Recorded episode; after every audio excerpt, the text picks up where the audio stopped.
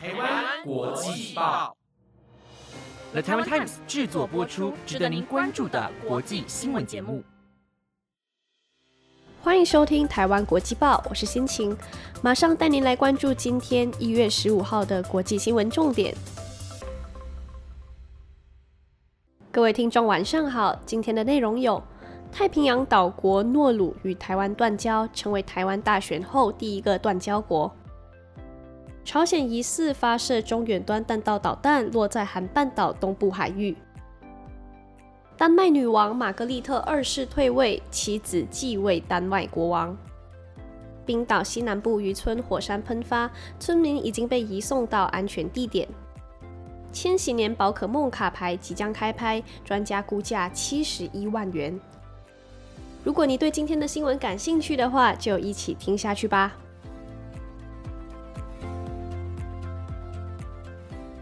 第一则新闻带您来关心：太平洋岛国诺鲁政府星期一表示，将与台湾断交，转而与中国复交。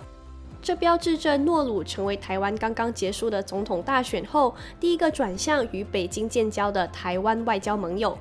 诺鲁政府表示，为了国家和人民的最大利益，他们正在寻求与中国全面恢复外交关系。声明写道：“这意味着诺鲁共和国将不再承认中华民国为一个独立的国家，而是中国领土不可分割的一部分，并将从今天开始与台湾断绝外交关系，不再与台湾发展任何官方关系或官方交流。”台湾总统府在一份声明中对诺鲁的决定表示强烈遗憾，并说北京当局在全球祝福台湾顺利完成大选的此刻进行这样的外交打压，是对民主价值的报复，更是对国际稳定秩序的公然挑战。中国外交部表示，中方对诺鲁政府决定表示赞赏和欢迎，并说该决定表明一个中国原则是人心所向、大势所趋。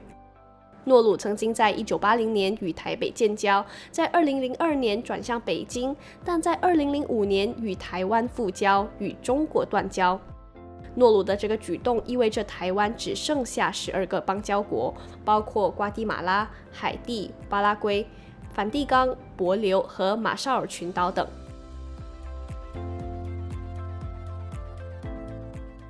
接下来关注，南韩联合参谋本部在十四号表示，朝鲜当天下午两点五十五分左右，在平壤一带向韩半岛东部海域发射一枚疑似中远端级别的弹道导弹。韩参表示，韩军正在跟美国和日本两国保持紧密的合作，对导弹的具体参数进行分析。他们指出，韩美日紧密共用朝鲜射弹相关情报，并保持万全的戒备状态。这是朝鲜今年以来第一次发射弹道导弹，也是时隔二十七天再次射弹。朝鲜去年十二月十七日到十八日曾经连续两天发射洲际弹道导弹。鉴于朝鲜研制出新型远程弹道飞弹，用大功率固体燃料发动机，并在去年十一月十一号和十四号成功进行第一级、第二级发动机的地上点火试验。韩军关注朝鲜这次使用新型固体燃料试射远程弹道飞的可能性。与液体燃料相比，固体燃料发射远程弹道飞有望进一步增加射程。由于使用固体燃料可以省略燃料注入环节，因此可以用于突袭。专家认为，从平壤到关岛的直线距离为三千五百公里。平壤到阿拉斯加的直线距离为六千多公里，美军关岛和阿拉斯加基地都在朝鲜打击范围之内。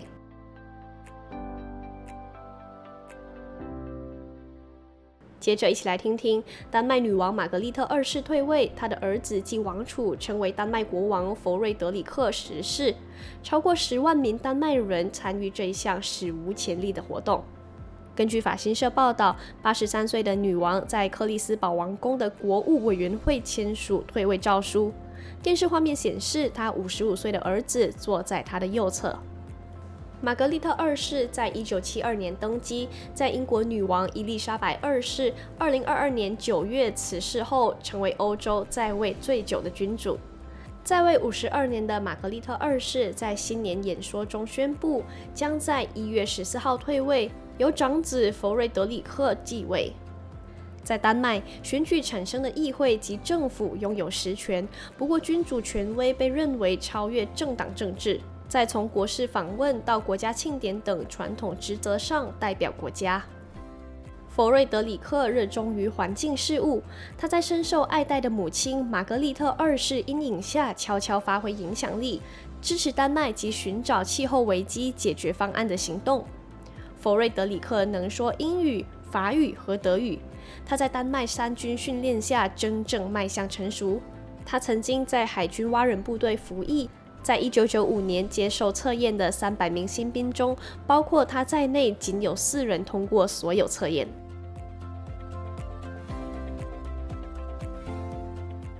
继续追踪，冰岛气象局表示，冰岛西南部小渔村格林达维克以北的一座火山在昨天喷发，位置接近去年十二月的前一次喷发地点。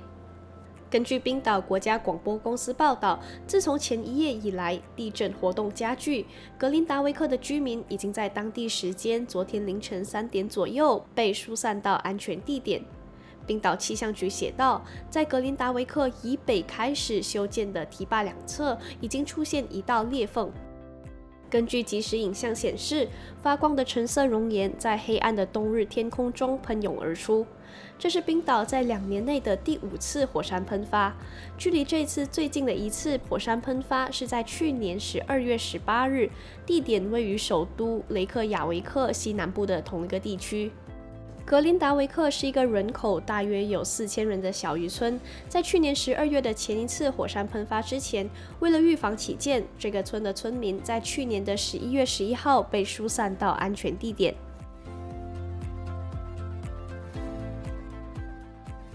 最后，把焦点转向宝可梦风靡全球，各地都有收藏玩家，一些稀有卡牌的价钱更是水涨船高。还有收藏家靠着精准的眼光买卖卡牌，让自己赚入业外收入。近期，英国的史黛西拍卖行准备开拍一盒两千年推出的全新的未拆封的宝可梦卡牌，拍卖行估计坐落在一点五万到一点八万英镑，大约是新台币七十一万元，预计引起收藏家抢购。根据 Echo News 报道指出，这个将在一月十五号开拍的整盒宝可梦卡牌是在两千年发行，一共有三十六个卡包，每个卡包中包含十一张卡牌，整盒卡牌数量有三百九十六张。拍卖家指出，这整盒卡牌从来没有被开箱过，如果送交鉴定，会落在几乎是十分的完美等级。对于能拍卖这一款梦幻产品，他感到相当兴奋。拍卖师也说，去年也曾经在拍卖会上以一万九千五百英镑，大约是台币七十七万元，拍卖出类似的产品。目前已经收到了热情买家的询问，而他们这次推估落锤价应该会落在一点五万到一点八万英镑。另一批拍卖品还有七本，包含一组估价为七千到八千英镑，大约是二十七点五万到三十一点四万台币的古董宝可梦卡片的夹页册。拍卖公司表示，他们状态非常好，包括来自各种战术加强包的卡片。报道也指出，一九八八年一张插图版宝可梦皮卡丘的卡牌以将近五百万英镑，大约是两亿元的台币价格售出，目前仍保持着该领域的记录。去年，一张罕见的宝可梦卡片以七万英镑，也就是两百七十五万元台币的价格售出。以上就是今天的新闻内容。最近很多人都在陆陆续续的放寒假了，我一放寒假就回家了，还是家里最舒服。你们是怎么规划寒假的呢？是去旅游，还是宅在家里？又或是有其他的计划？欢迎到 Apple Podcast 底下留言，或者是台湾国际报官方 IG 留言。我是心情，我们下次再见。